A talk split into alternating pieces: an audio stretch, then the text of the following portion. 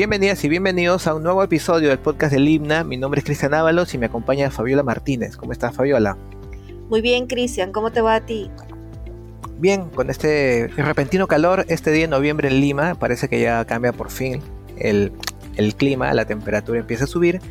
Y ahora hemos, eh, tenemos ahora más bien el agrado de hablar con uno de los artistas expositores de la muestra de silografía en gran formato que se encuentra en el Museo Grabado. Estamos con el maestro Carlos Llerena, quien nos habla desde Estados Unidos. ¿Cómo está, maestro? Buenos días. Muchas gracias por aceptar nuestra invitación. Muchísimas gracias también. Este, mi nombre es Carlos Llerena Aguirre y quiero agradecer a Manuel Munive, que me este, contactó hace un tiempo atrás para poder hacer exhibiciones con algunos de los grabados que le, dejé.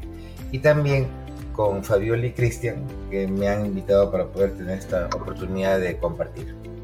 Para quienes todavía no hayan visitado esta muestra, se encuentra en nuestro Museo del Grabado, que está en nuestra sede Himna La Molina, en la avenida Javier Prado Oeste, 4625. ¿Por qué seguir haciendo grandes formatos en, estas épocas donde se ha encarecido tanto su producción? Bueno, la pregunta de que otros artistas, justamente en esta exhibición, ah, lo, llaman el grabado histórico, eh, es algo que ya desde que yo comencé de muy joven, de 19 años, a trabajar en Nueva York, eh, escapándome del terrorismo, eh, dejando la Universidad de Villarreal, el semestre de violencia, de que golpeaban, te hacían firmar este, para que seas miembro del Partido Comunista o Aprista. Terminé en, Nueva York como estudiante y en el Village Voice les gustó de todos los trabajos que yo hacía. Para los que no saben, es un, es un periódico que se, se, imprimía los, miércoles en, para la parte norte de Estados Unidos y Nueva York.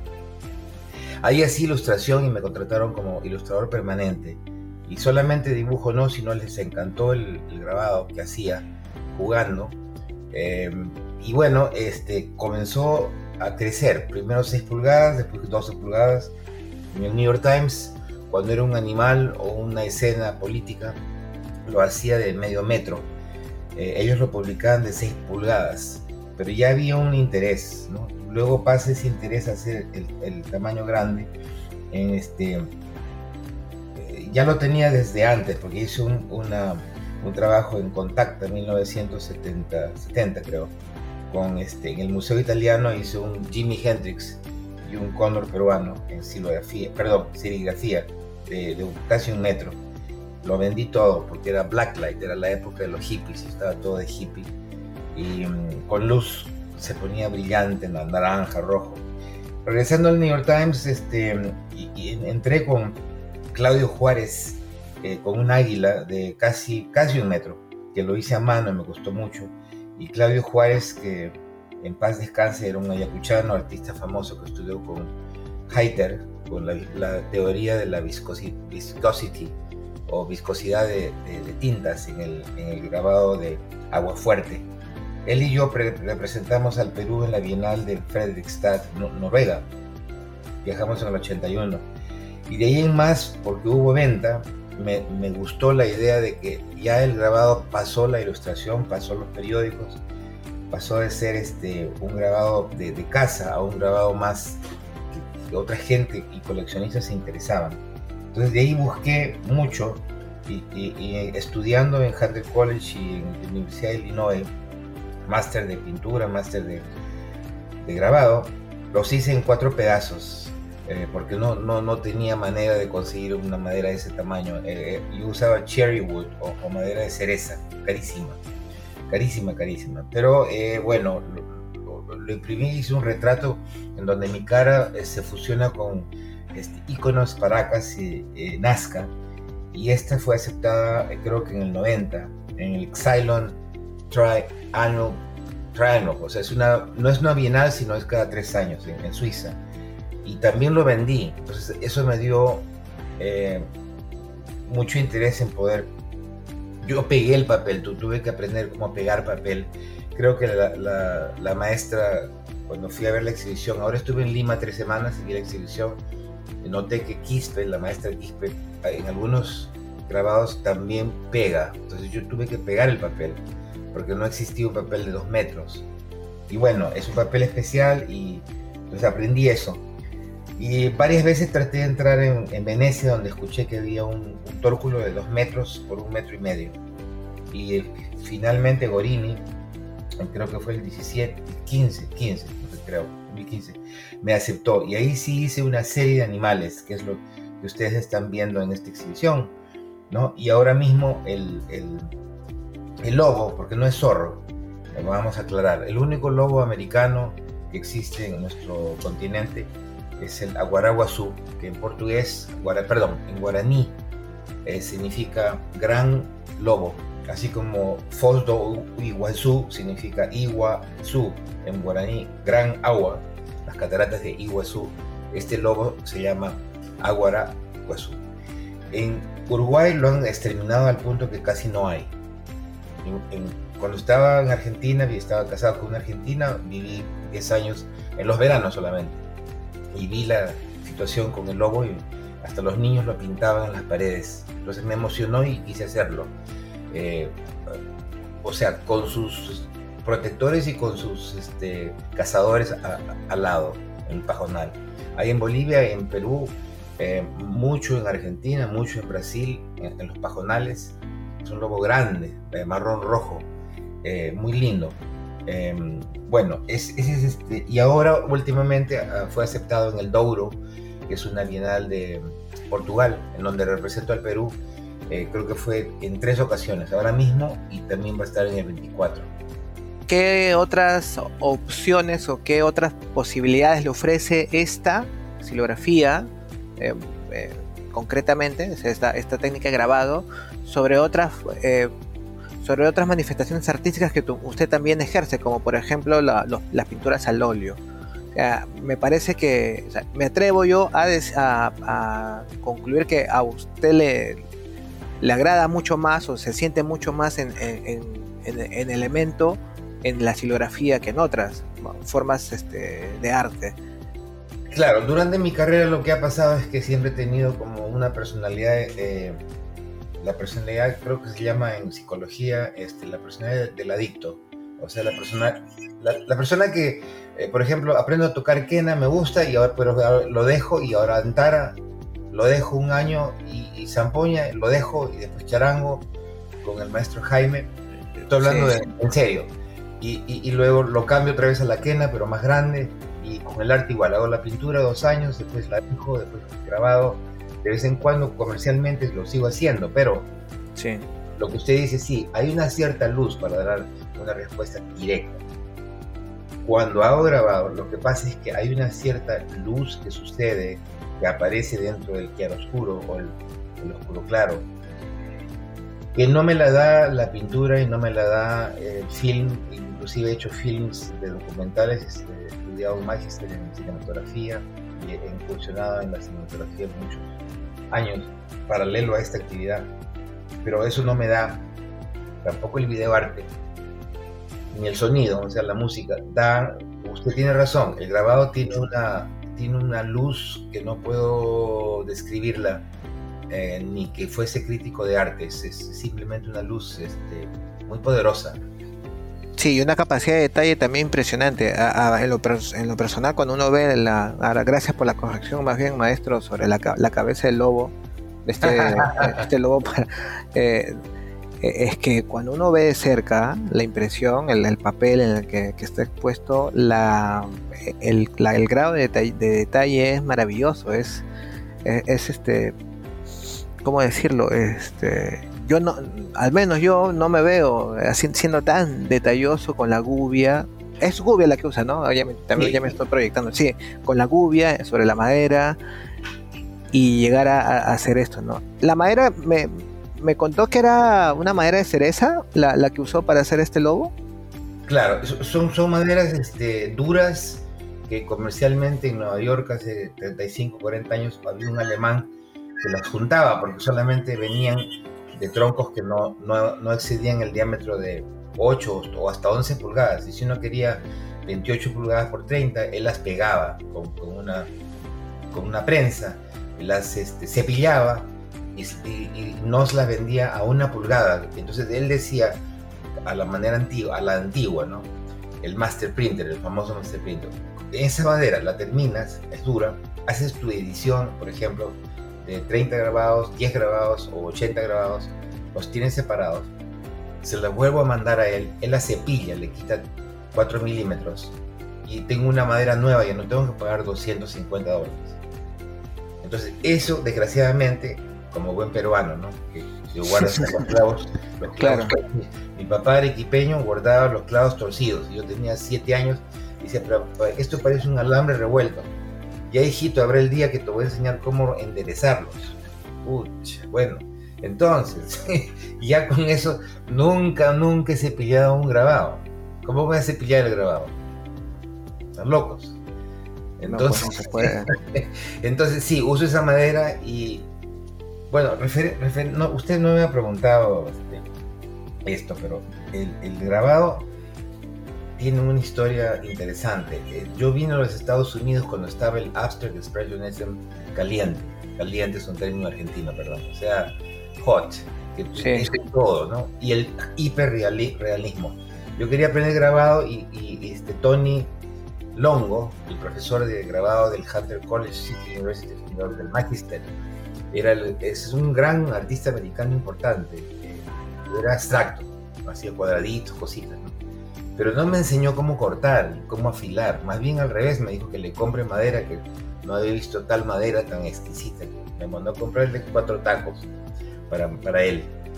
Pero él no me enseñó. Entonces yo había un aviso en California, Cala Institute, Berkeley, California, 1980 y tantos.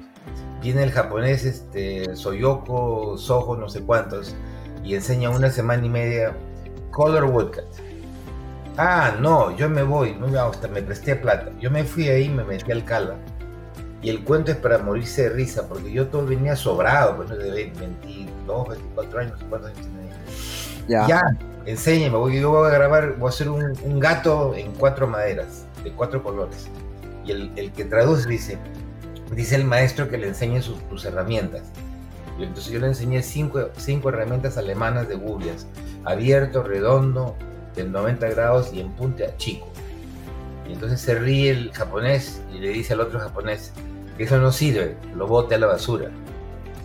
Entonces abre un, abre un coso y me enseña, me dice, nosotros somos Rokunin.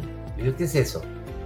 Nosotros éramos samuráis de 1600 que nos obligaron, porque cortaron el shogun, destruyó el sistema de los samuráis y tuvimos que convertirnos en pobres carpinteros. Eso es somos Rokunin y el alma del samurái está en las herramientas. Tú no puedes cortar con eso, eso es basura. Así que ponte a afilar, 45 grados, trajo una piedra que nunca había visto en agua y comenzó, sa, sa, es como una película de kung fu. Y yo frustrado hasta la M. Entonces me hizo tres, tres, días el hijo, el, ¿cómo dicen los, adolescentes? El HP, no, HP. Me hizo afilar y afilar y afilar y afilar yo lo odiaba, pero bueno. El cuarto día empecé a cortar la madera y la madera era como mantequilla, como, como linóleo. o sea, tenía razón el viejo. Entonces yo aprendí a, utilizar las gubias de Japón, hechas en Japón, por enseñadas por un japonés, no un norteamericano en Estados Unidos. Claro. Qué importante es la, el saber otras técnicas y conocer otras tradiciones artísticas de grabado, porque me, creo que esto modificó para siempre su manera de, ver el grabado y de producirlo, maestro, o me equivoco.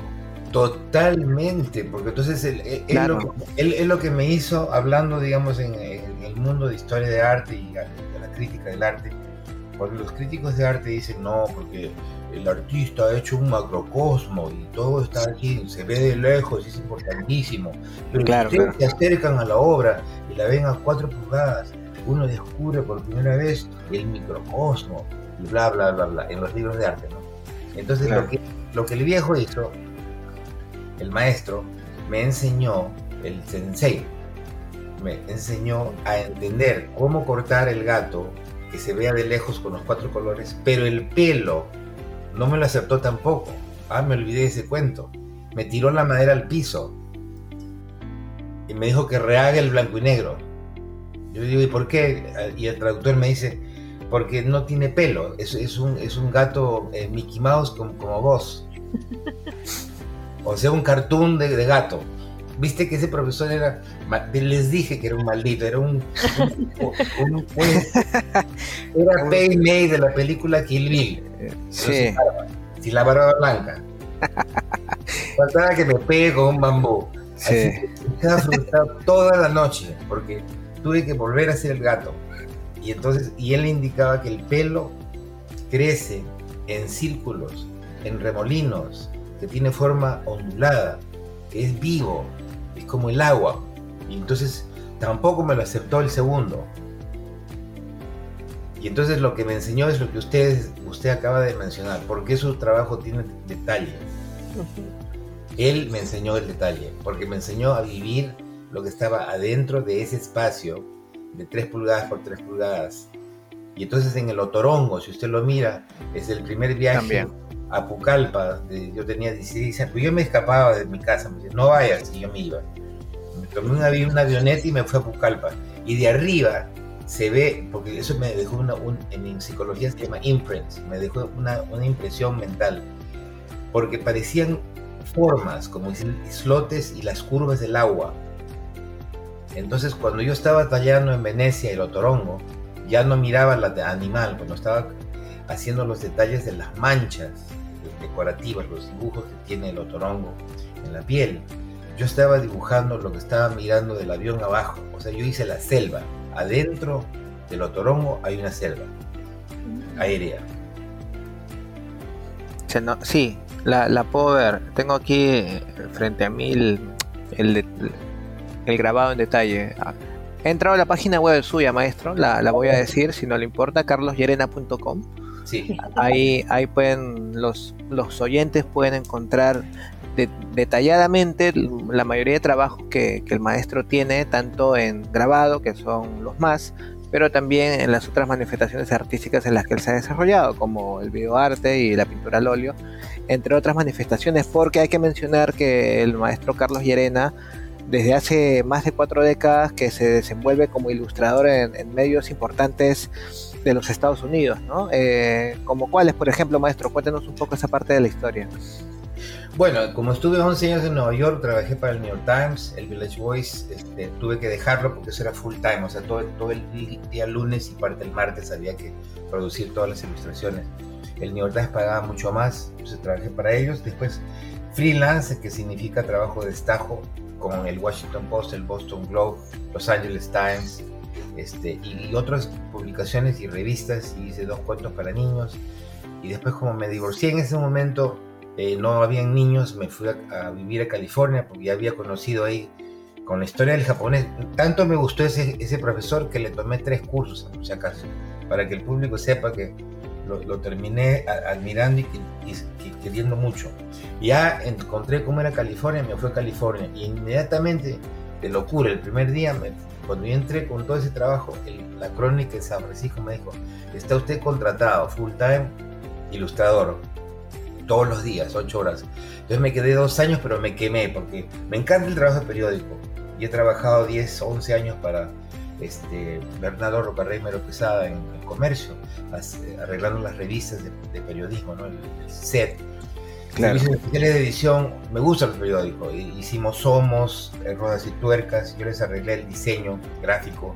Eh, dice, eh, fui asesor gráfico para este, el libro de Tokio, cero, pues, cero, algo así, de, los, este, terroristas en, en la Embajada de Japón y muchos otros libros del comercio. ¿no? Entonces, esa, esa, em, conexión con el periodismo visual hizo que me quedé dos años y medio eh, allí en, el periódico La Crónica de San Francisco. Entonces, y de ahí en más, el resto de publicaciones sigue siendo hasta hoy, eh, de vez en cuando, trabajo de destajo claro, la, el, bueno, el famoso freelance, como usted dice, ¿no? Sí. Claro, te llaman y te dan una, una, una algo político y tú lo haces. A mí me gusta porque es social, es prosocial y es, todos lo ven, pues, tiene una parte activista claro. en, mi cabeza. Y en cuanto a la, y, en, su trabajo me, me remite mucho también a no solamente ilustración, pero me, da ganas de preguntarle, eh, ¿usted por qué no se decantó también por la novela gráfica? Porque pienso en, en grandes ilustradores, por ejemplo, Art Spiegelman, por ejemplo, que es este desarrolló mucho la novela gráfica. ¿A usted no, no le llamó esta parte de la, de la del arte, digamos?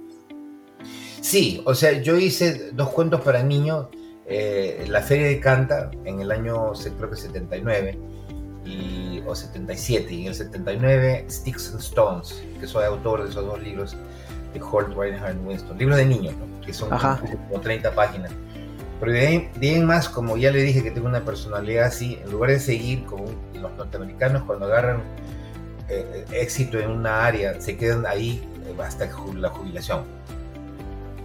Yo lo dejé y seguí con la ilustración. Y ahora último, hace más o menos 10 años, he vuelto a hacer, tengo más o menos 80 em, historias cortas de una página con dibujo de graphic novel para justamente, está eso en, el website de Carlos Llerena bajo graphic novels.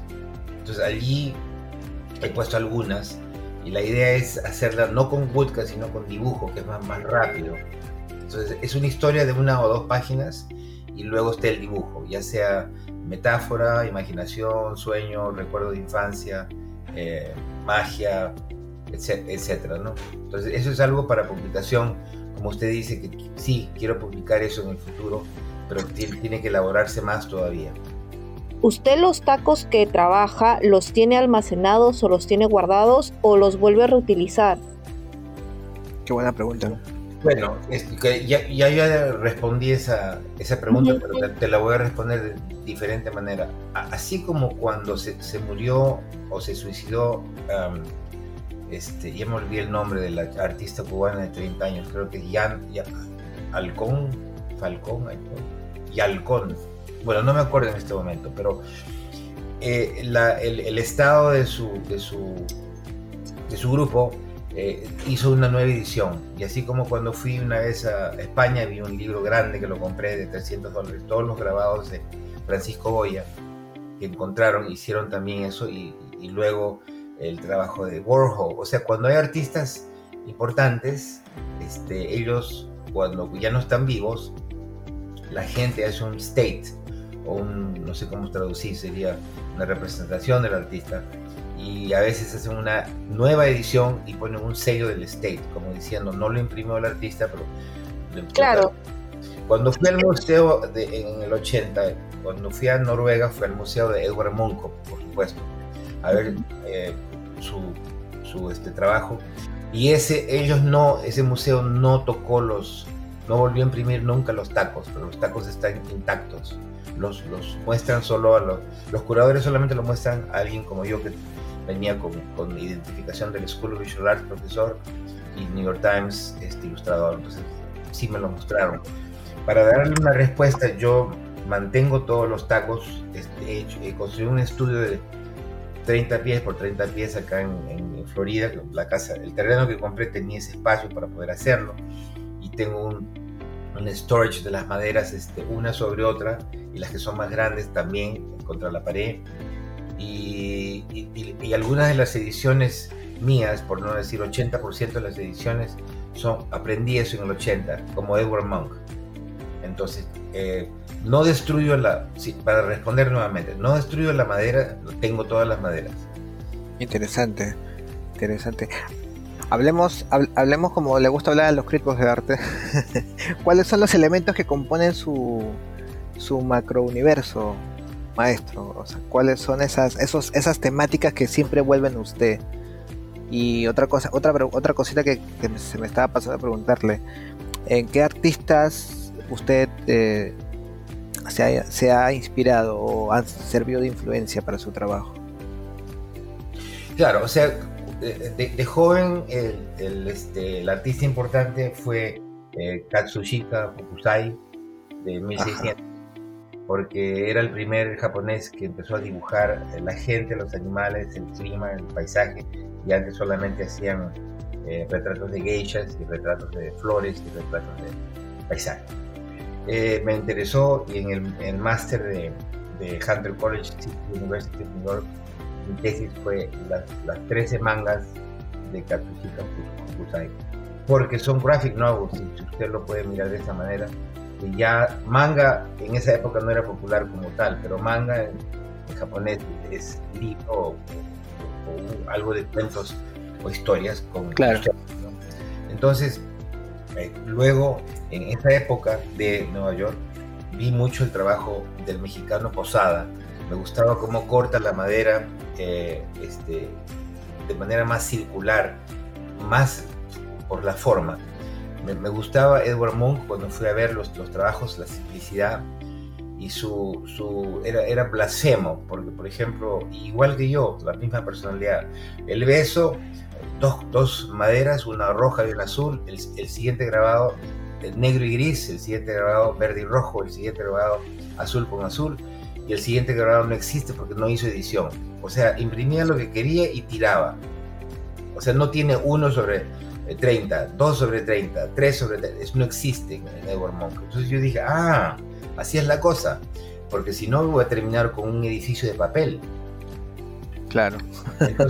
yo agarro e imprimo 4 o 5 y, si soy sinvergüenza pongo 1 sobre 30, 2 sobre 30, 4 sobre 30, 5 sobre 30, hasta que venda el número 4 no vuelvo a reimprimir esa madera. Cuando estaba en Italia no me aceptaron esa movida de Perucho. El, director dice, este, aquí labora, ¿qué labora Carlos? No, no, no, no, no, no, no, no. Vos es la, la, la, incisión, hacer, hacer 20, hacer 5 más, más finito, manca. O sea, mira Carlos, déjate de vainas. Tú, no me vengas con que vas a hacer uno, dos, hazme cinco, una edición de cinco y ahí lo terminas, pero hazme todos los cinco. Porque había que mojar el papel, era, un drama imprimir cada uno. Y en 300 gramos de papel, que pesa como, no sé qué. Pero él sí me hizo hacer 10 de cada uno. O sea, esos grabados que ustedes miren, hay 10. Hice 10. 10 tirajes de cada uno. Sí, porque él dijo que históricamente el grabado de gran formato, que él es el único, eh, la, eh, Venice Printmaking Studio fue la única institución que hizo las primeras exhibiciones mundiales de gran formato de artistas de todo el mundo y él las organizó, Corini. Entonces él dijo de que todo, todos ellos estuvieron de acuerdo que la edición tenía que ser de 10. Y él, él me enseñó eso. ahora me quedan 4, 5, 6. He vendido bien los, los grabados grandes. Este, tuve suerte bueno, esa es la respuesta para esa pregunta. La otra pregunta era que cómo era el microcosmo, macrocosmo. O sea, ¿de qué elementos se compone su obra? ¿no? Eh, es, esa pregunta que suele responder, como usted bien este, lo decía hace un ratito, eh, los críticos de arte. Cuando Bueno, ahora, bueno, ahora le voy a dar una respuesta este, chamánica. Así, como cuando, fui a, ver cómo era la eh, Puerto Maldonado, que tenía 18 años, que quería ser chamán y ahí, me pusieron a, dieta para, para el este, ayahuasca. Ah, bueno, la parte espiritual es así, mira. Yo tengo una conexión de, un ser humano con la madera. ¿Por qué la madera? Porque la madera es un árbol.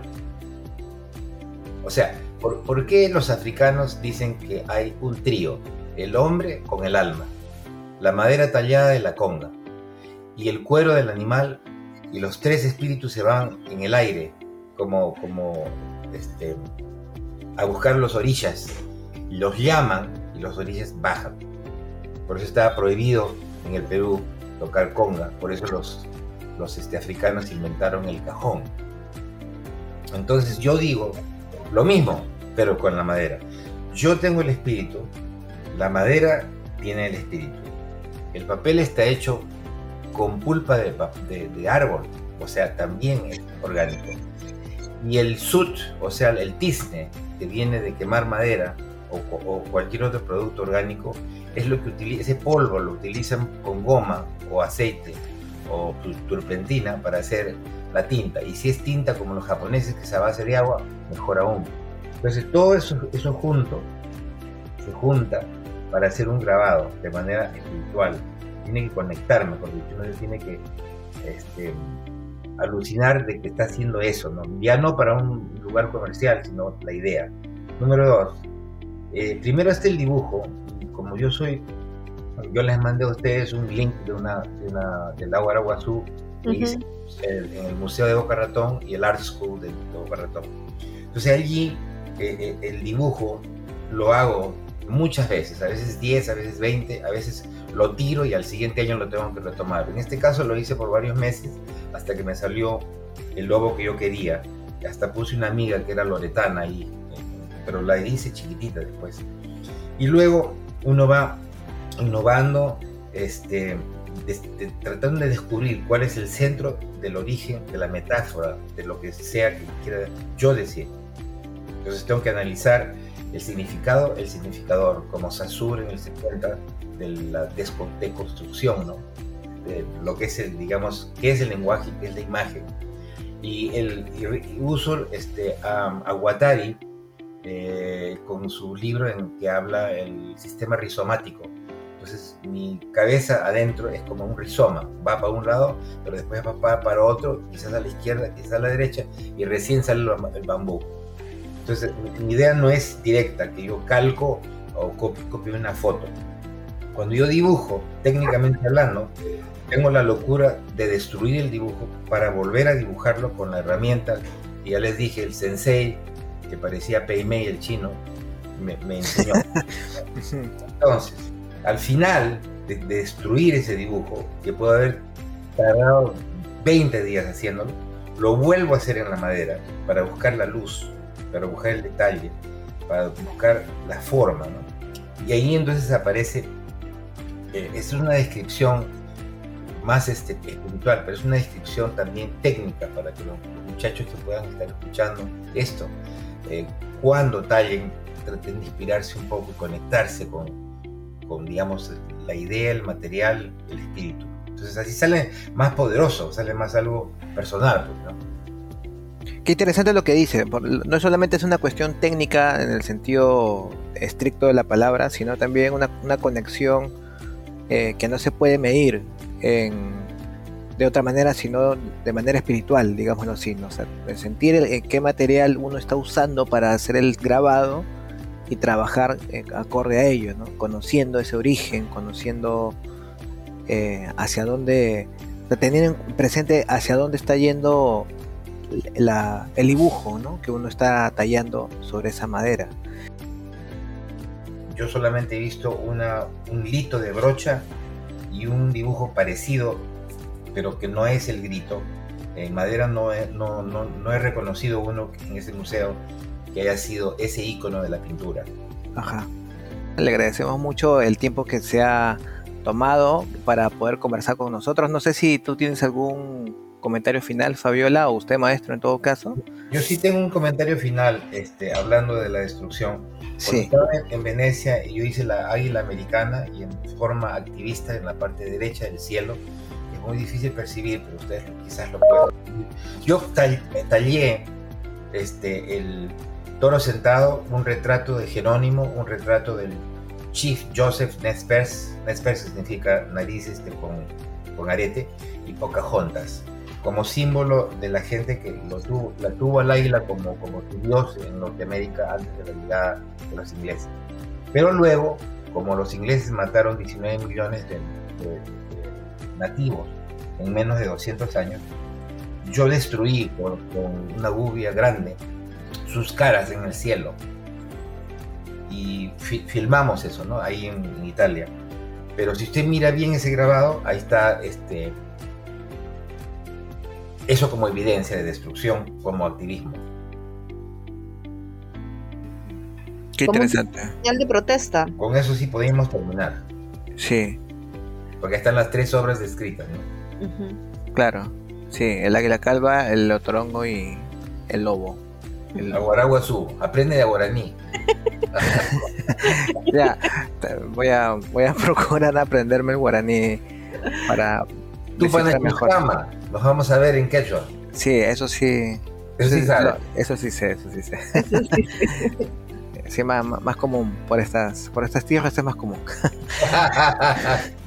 bueno, un placer chicos, ha sido, ojalá que los, la, generación, porque ahí estaba visitando la pontificia, me quedé todo el día en el día del grabado Muerde sin dientes, que se llama el show. El jueves pasado. Y fue un placer ver a todos estos chicos, unas personas muy inteligentes. La nueva generación es, es este, más conceptual, es lo que a mí me gusta y estoy contento de ver eso en nuestro país. Sí. Sí, muchas gracias, maestro.